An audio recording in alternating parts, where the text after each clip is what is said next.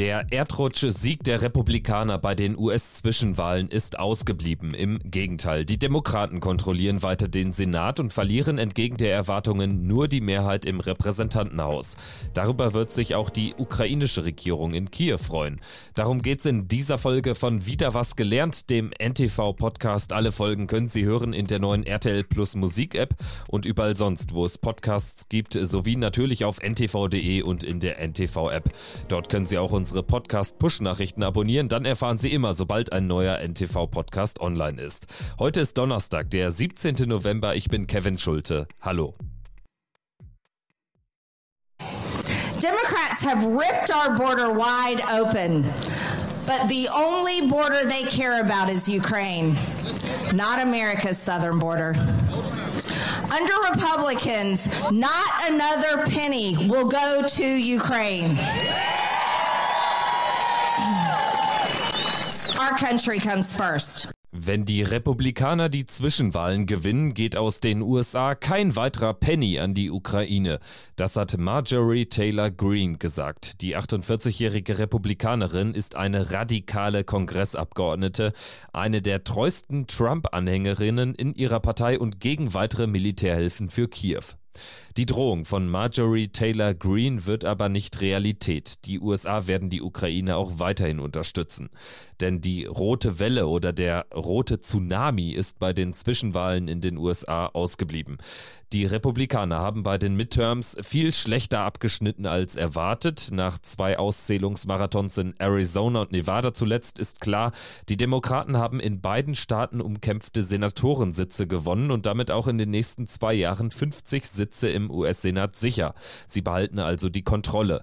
Ein außergewöhnlicher Erfolg für die Demokraten hieß es bei CNN. This is an extraordinary victory for the Democrats as the battle for control of the House continues to play out. We are making this call because we can now project that Democratic Senator Catherine Cortez Masto will win re election in Nevada.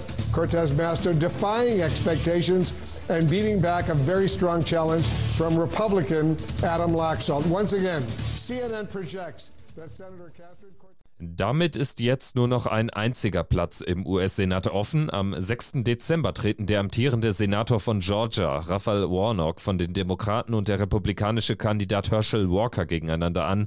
Das ist eine Stichwahl. Im ersten Wahlgang haben beide weniger als 50 Prozent der Stimmen bekommen. Aber selbst wenn es Herausforderer Walker, das ist ein strammer Trump-Mann, gelingen sollte, den Senatorenposten in Georgia zu holen, reicht das 50-50 Patt den Demokraten immer noch für die Kontrolle. Kontrolle über den Senat. In diesem Fall hat Vizepräsidentin Kamala Harris die entscheidende Stimme bei Abstimmungen, so war es bislang auch in den vergangenen zwei Jahren. Die volle Kontrolle über die US-Politik haben die Demokraten aber trotzdem nicht mehr. Bei den Wahlen zum Repräsentantenhaus haben die Republikaner die Mehrheit zurückgewonnen.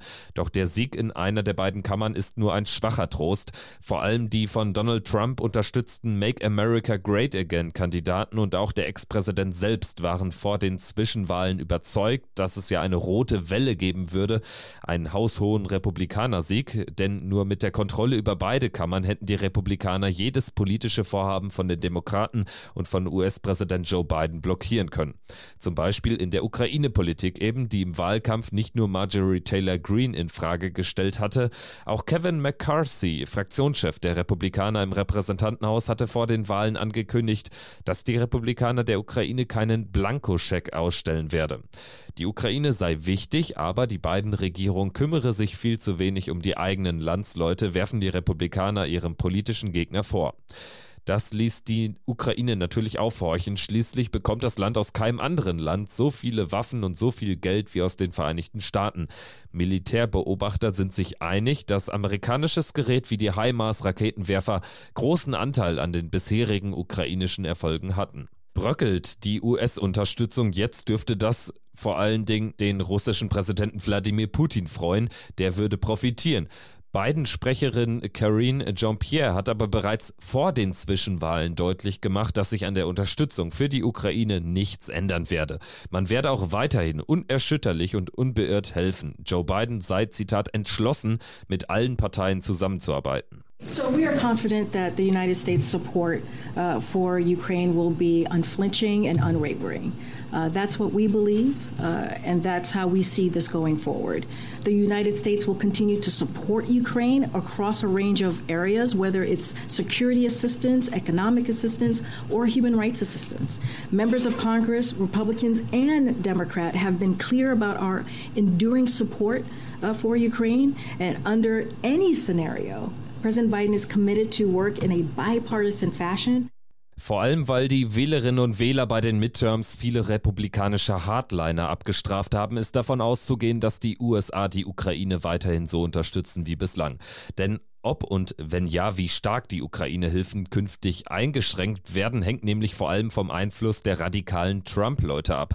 Und deren Einfluss dürfte nach den schwachen Ergebnissen bei den Midterms eher gesunken sein. Dennoch wird das Regieren für Präsident Biden ohne die Kontrolle über beide Kammern natürlich komplizierter. Er ist zur Kooperation mit den Republikanern gezwungen, analysiert NTV-USA-Korrespondent Christopher Wittig. Will er weiterhin mit ordentlichen Gesetzen das Land regieren, dann muss er mit Republikanern zusammenarbeiten und muss darauf hoffen, dass sie mit ihm zusammenarbeiten. Die Republikaner werden von ihm viel verlangen. Das ist politische Tradition in den USA, denn Mehrheiten bekommt man bekanntermaßen nicht geschenkt. Aber es ist eben die einzige Möglichkeit, wie Joe Biden mit normalen Gesetzen weiter regieren kann. Und ich denke, es sieht ganz gut aus, dass er auch einige für sich gewinnen kann. In der Tat sieht es gut aus, dass Biden seine Ukraine-Politik auch ohne demokratische Kontrolle des Repräsentantenhauses fortsetzen kann. Kevin McCarthy jedenfalls hat seine irritierende Blankoscheck-Aussage inzwischen entschärft. Die Hilfe für die Ukraine sei sehr wichtig, sagt er. Er wünsche sich, dass man damit vorankomme, um Russland zu besiegen. Es gehe ihm nur darum, dass man das Geld nicht blind hinauswerfe, denn es handele sich eben um Steuergeld und das müsse sinnvoll investiert werden. Ein mögliches Szenario sieht jetzt so aus. Die Republikaner könnten mit ihrer Mehrheit im Repräsentantenhaus versuchen, beiden Zugeständnisse in anderen Politikfeldern abzuringen, beispielsweise in der Innenpolitik oder in der Einwanderungspolitik. Im Gegenzug stellen sich die Republikaner bei den Ukraine-Hilfen nicht quer. Das war wieder was gelernt mit einem Blick auf die US-Zwischenwahlen und deren Auswirkungen auf die Ukraine. Danke fürs Zuhören und bis zum nächsten Mal. Tschüss.